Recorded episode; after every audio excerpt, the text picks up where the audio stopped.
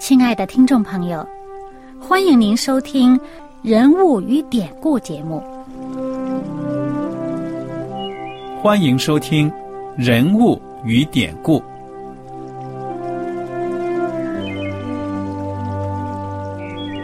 听众朋友们，当你读圣经的时候，不知道有没有过这样的想法？生活在几千年前的圣经人物，与我们这生活在二十一世纪的人有什么相关吗？那些古时候缔造了历史的伟人们，只是些令我们感叹而望尘莫及的对象吗？那些败坏了品德的小人和有负圣托的失败者，难道只是为了让我们嗤之以鼻吗？在这个人物与典故的节目里，我和小燕将与大家一起，通过圣经中的人物和他们的事迹，看看我们能从他们的故事中得到哪些启发，以便用正确的态度来对待我们每天所面对的生活和挑战，共同奔走天国的旅程。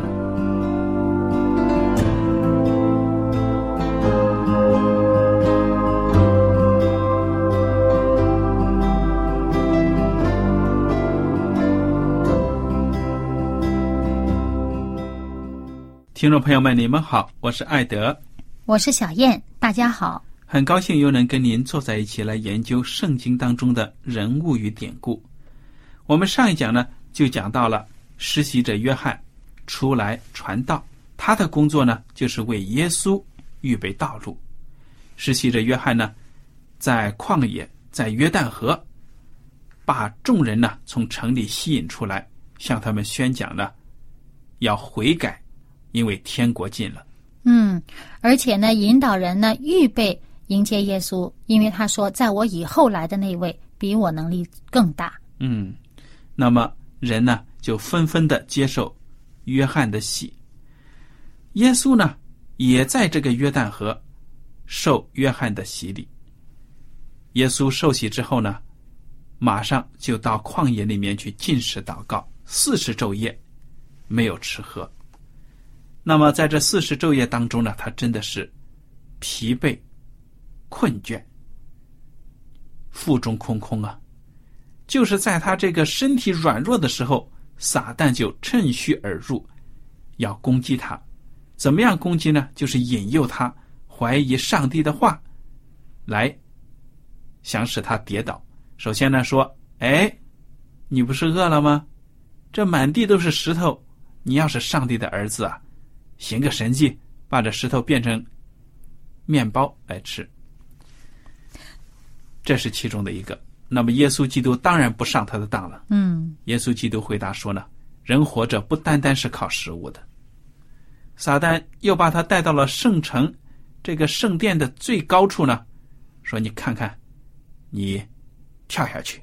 如果你是上帝的儿子，你要知道圣经上说了，上帝会派他的使者拖住你的脚。”耶稣就对撒旦说了：“不可试探主你的上帝。”这是圣经讲的。嗯。然后第三个魔鬼的试探呢，就是把耶稣带到这个最高的山上，让他看这个世界，望眼看去啊，就说：“你要是拜我，我就把天下的荣华富贵都给你。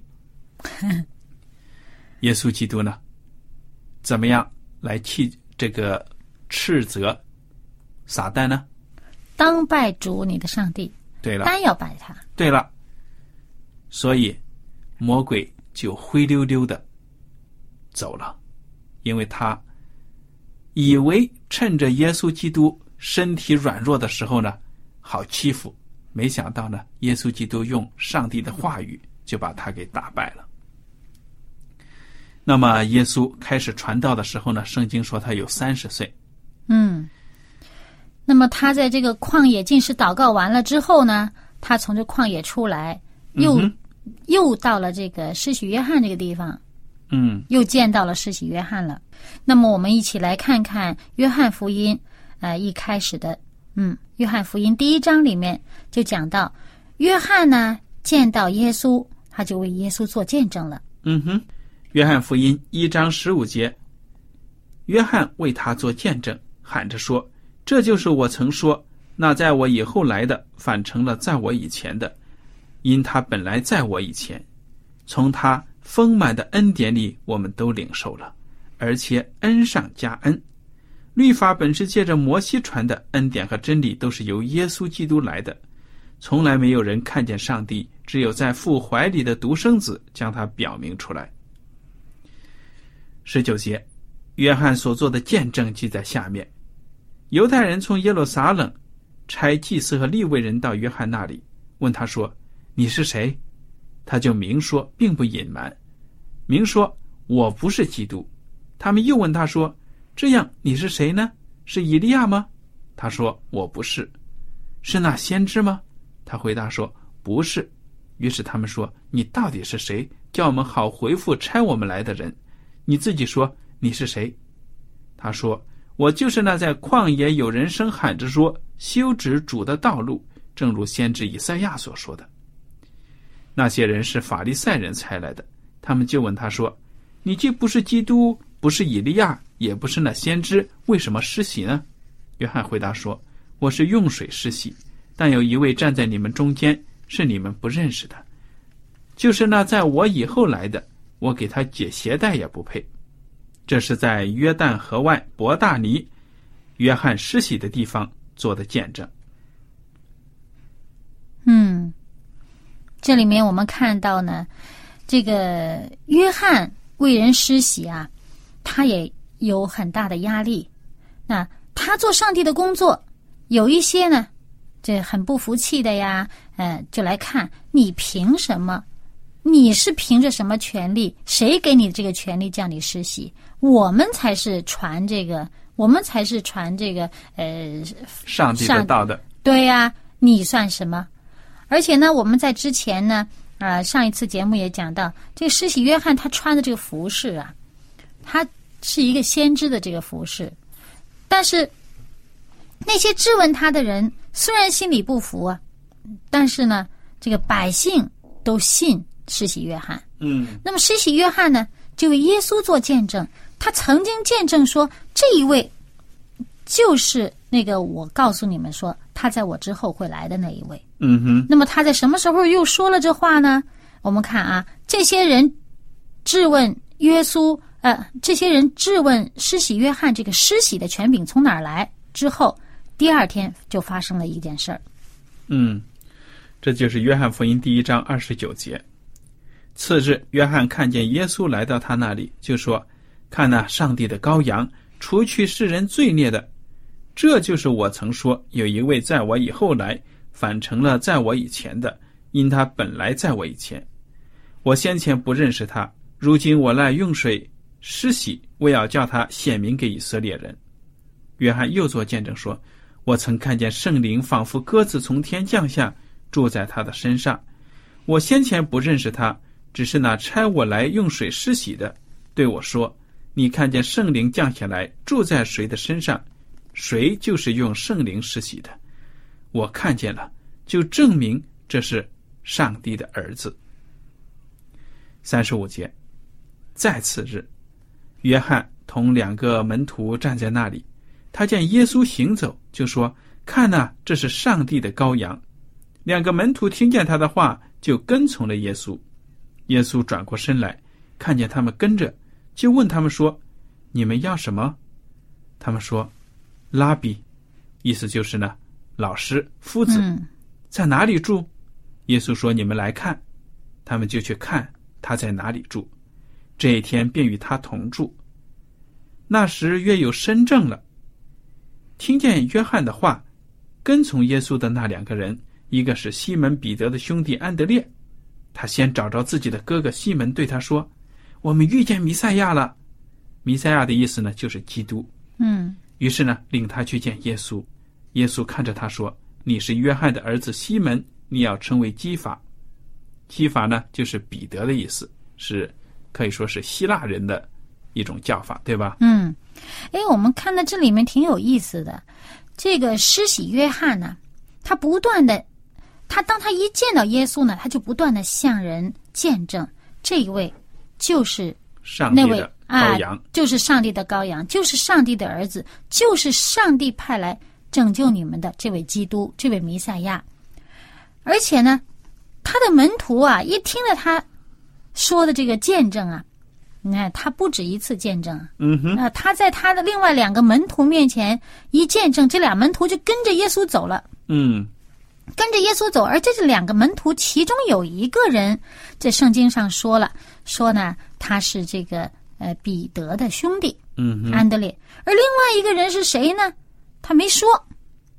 但是呢，我们这个研研究圣经的人哈、就相信另外这一个人呢，应该就是约翰福音这部福音书的这个作者，嗯这个耶稣的门徒约翰。他本来呢就是施洗约翰的这个门徒。为什么呢？为什么大家这么判断呢？因为你看吧，唯独这卷书啊，他把这个这个过程讲这个呃呃，约翰见证耶稣啊、哪一天哪一天啊、第几天第几天，又有哪一个门徒在他见证之下跟了耶稣，这些日子写的清清楚楚，他很详细的把这时间都记清楚了。嗯，所以应该呢，他就是参与在当中的那一位。对呀，好了，那么在这个呃西门彼得跟了耶稣，再次日又发生什么呢？你再给我们讲讲。好，第四十三节，又次日，耶稣想要往加利利去，遇见菲利，就对他说：“来跟从我吧。”这菲利是伯赛大人，和安德烈、彼得同城。菲利找着拿单叶，对他说：“摩西在律法上所写的和众先知所记的那一位，我们遇见了，就是约瑟的儿子拿撒勒人耶稣。”拿单叶对他说：“拿撒勒还能出什么好的吗？”菲利说：“你来看。”耶稣看见拿单叶来，就指着他说：“看呐，这是个真以色列人，他心里是没有诡诈的。”拿单叶对耶稣说：“你从哪里知道我呢？”耶稣回答说：“菲利还没有招呼你，你在无花果树底下，我就看见你了。”拿单也说：“拉比，你是上帝的儿子，你是以色列的王。”耶稣对他说：“因为我说在无花果树底下看见你，你就信吗？你将要看见比这更大的事。”又说：“我实实在在的告诉你们，你们将要看见天开了，上帝的使者上去下来，在人子身上。哇，这这个一个神迹呀、”对呀、那么对呀、我们看到这个上帝的儿子耶稣呢，在这个世上传道。一开始呢，就拣选了一些门徒，嗯那些信他的。嗯你看，刚见面没有多久，这些人呢就被耶稣基督身上所散发出来的智慧和能力所折服了，对吗？嗯口里面呢都承认他是上帝的儿子，这点是很重要的啊。对，而且呢，他们认识啊还很简单的。嗯这个时候呢，没有更多的认识，嗯只是看到耶稣的这些能力啊，啊，听到施洗约翰的见证。先是听到施洗约翰的见证，有人就跟了耶稣了。那他跟了耶稣，自己跟了耶稣啊，不算，他把他的兄弟带来了。接着呢，腓力跟了耶稣了呢，还把自己的朋友带来了。嗯哼，那这个朋友呢，倒是一个挺直率的人。哎呀，拿撒勒有什么好的？显然拿撒勒这个地方这个名声很不好。嗯那么，所以我们可以想见呢，耶稣整个这个呃青少年时期啊，成长的这个过程，这个环境啊不好，对呀、但是他能够保守到呢，自己这一生完全没有犯罪，显然小的时候也没有犯罪啊。嗯，对吧？他能够出污泥而不染，这一点我们可以想见到，一个孩子这个意志力很弱的情况下，小孩子大家都知道，小孩子意志力很弱的，不像成年人很有理智啊。小孩子有时候很率性的，很直截了当的，很容易被一些吸引人的东西被吸引了去。但是耶稣呢，没有犯罪，证明他在这么一个很糟糕的一个成长环境下呢，他完好的保持保持了他的这个圣洁的品格。嗯哼，那么同时呢，当这个拿但业说拿撒勒有什么好的，他心里边挺瞧不起拿撒勒人的，心里边先有一个负面的印象，还没见到耶稣，先有一个负面的一个呃这个先入为主的这么一个概念。嗯哼，但是耶稣看到他以后，先夸他，这是一个真以色列人，他心里没有诡诈。其实他说以色列人，这以色列人指什么呢？就上帝的选民啦，对呀，对吧？上帝的选民啦，他首先心里是没有诡诈，就是他是一个诚实的人。嗯上帝很看重我们心灵的诚实。你可能有很多的知识你不知道，你有很可能有些事情你做了，但是呢，你在不知道错的情况下你做了，但是你是心灵诚诚恳恳、诚诚实实去做的时候，上帝看重你这个诚实。就好像拿蛋液，他一开始的判断是失误的、不准确的。嗯他认为耶稣，哎呀，在那个环境出来的，恐怕也好不到哪儿去。但是耶稣夸他，他是一个诚实的人，心里没有诡诈。而且呢，我们看到耶稣他的能力也真是很奇妙，那没有在旁边儿就已经看到了。嗯嗯，那个预先还没见到人呢，就已经知道他在干什么。他知道拿蛋液呢，他心里面呢所向往的，心里面所寻求的是上帝所喜悦的。嗯哼，那拿拿蛋液果然，他看到耶稣的这个这种能力，这种我相信他看到的不是我们在圣经，不只是我们圣经上听到的这一句话啦。他见到耶稣的面容，见到耶稣的神态，见到耶稣一切的这个表现，他已经被他折服了。嗯，好，那么我们来看看这个第二章吧，《约翰福音》第二章描写了一个神迹，是耶稣基督正式传道之前的一个神迹，对吗？嗯，你看这个耶稣的门徒这约翰把时间记得很清楚哈，一件事儿、两件事儿、三件事，时间很紧凑的。对呀、这是紧接着前面那件事发生的第三日了。嗯哼。嗯好，第一节，第三日，在加利利的迦拿有娶亲的宴席，耶稣的母亲在那里，耶稣和他的门徒也被请去赴席，酒用尽了，耶稣的母亲对他说：“他们没有酒了。”耶稣说：“母亲，我与你有什么相干？我的时候还没有到。”他母亲对佣人说：“他告诉你们什么，你们就做什么。”照犹太人洁净的规矩，有六口石缸摆在那里，每口可以盛两三桶水。耶稣对佣人说：“把缸倒满了水。”他们就倒满了，直到缸口。耶稣又说：“现在可以摇出来，送给管宴席的。”他们就送了去。管宴席的尝了那水变的酒，并不知道是哪里来的，只有舀水的佣人知道。管宴席的便叫新郎来，对他说：“人都是先摆上好酒，等客喝足了，才摆上次的。你倒把好酒留到如今。”这是耶稣所行的头一件神迹，是在加利利的迦拿行的，显出他的荣耀来，他的门徒就信他了。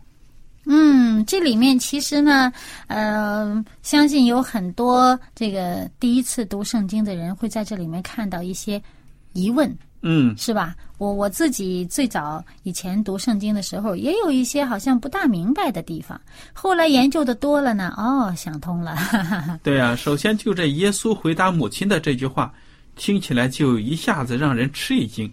对呀、母亲，有的经文说呢，就是妇人，我与你有什么相干？我的时候还没有到，这到底怎么解释？嗯，那么其实呢，不是说我们要解释什么啊，其实他这个可能翻译的这个用法上呢，让我们觉得好像很很奇怪，但事实上呢，耶稣在这里他是呃，我想他也是在提醒他的母亲，他不只是他母亲的儿子，他还是上帝的儿子，他有他的使命。上帝做事有上帝的时间，嗯不是说呃我们要什么时候出现什么事情，上帝就一定要给我们的。嗯哼，上帝有上帝的意思，他的时候没到，上帝的时候没到。嗯虽然人在这时候需要，但是上帝说我的时候还没到。对呀、所以呢，你看他的母亲很有智慧啦。他母亲就跟那些佣人说：“听他的，他叫你们做什么你就做什么。嗯哼，”好了，那耶稣呢就叫他们去这个舀水呀、把水放在缸里头。其实这个缸啊，有的人以为这是一个好像普通的这个普通的缸、普通的水。其实我们留意这个经文的技术，他说照犹太人洁净的规矩。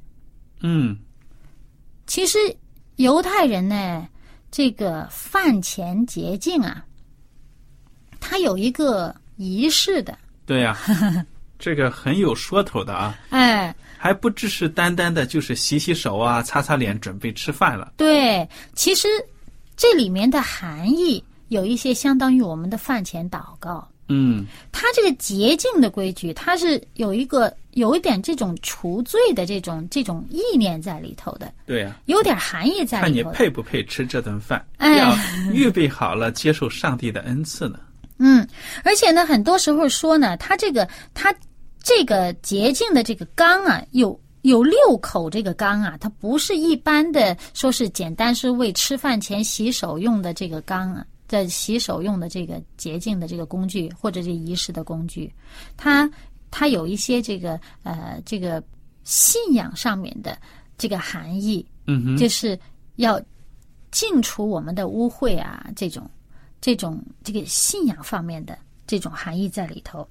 所以，它这个缸里面的水呢，就是说，耶稣选用这个缸把水放进去呢，他用这个水以变成一个酒的话，不是说普通的这种水，仅仅是普通的水而已，它有这么其中也隐含着一些属灵的含义在里面的。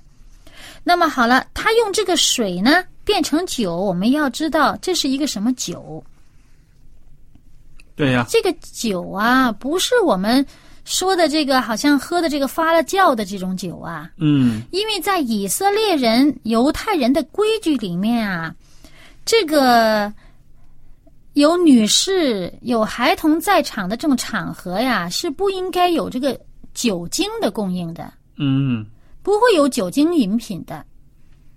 而且他们这个婚宴一进行就好多天呢，不是一天啊，嗯哼，它好多天呢，所以他不会是有这么多的这种酒精饮品在里面，而且男男女女、老老少少都在。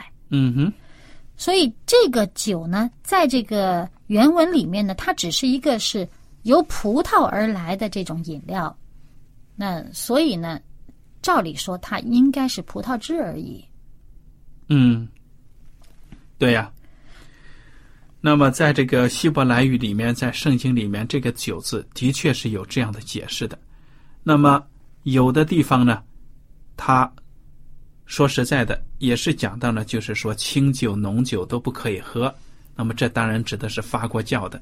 浓酒就是这个发了酵的，嗯哼，清酒呢，如果它指明了说是清酒的话呢，就是没有发酵的。嗯那么很多情况下，如果既没有说清酒，又没有说浓酒，只是说酒的话，这个酒指的是由葡萄而来的这种饮料。嗯，好，不管怎么样呢，耶稣基督把这几桶清水变成了美味的葡萄汁。哎呀，在场的人呢，真的是大喜过望，连那个管宴席的喝了呢，都说：“嗯，这是我喝的最美的。”为什么会把这么好的留到这最后才拿出来呢？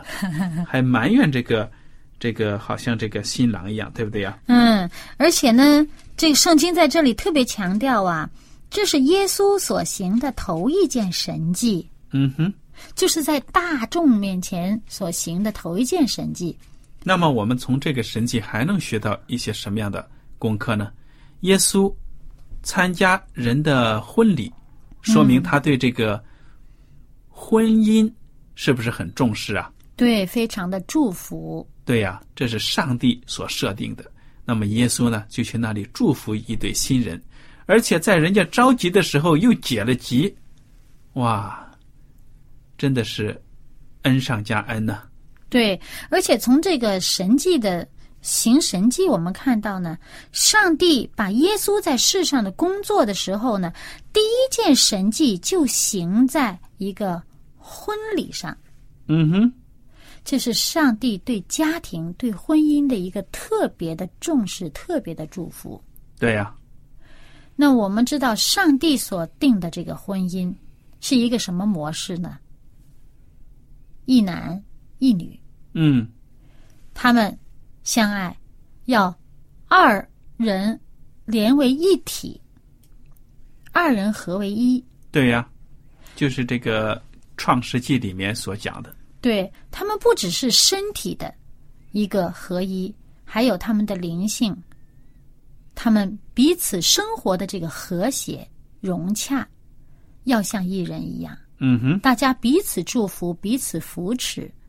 圣经一再的说，两人要一起扶持，一个跌倒了，另外一个扶起他来。嗯哼，嗯那么，耶稣特别祝福这样的一个关系，这是上帝所立的一个婚姻的一个基础，嗯一个家庭的一个基础，这个也是一个社会的一个基础。嗯哼，人与人之间的这个关系，那上帝特别，我们看到在这里，耶稣与喜乐的人同乐，是不是？嗯，啊，上帝很祝福我们人间这种幸福的关系。所以我们看到耶稣基督，他传道之前呢，这件神迹行的是真好。嗯，而且呢，这件神迹之后呢，大家在这件事情上都知道了，这个耶稣他是带着天赋上帝的荣耀而来，他的门徒就更加坚定的信了他，对呀、嗯也是坚定了门徒的信心。我想耶稣的母亲玛利亚呢，也是对耶稣有信心，所以才向他求让他行这个神迹，对吗？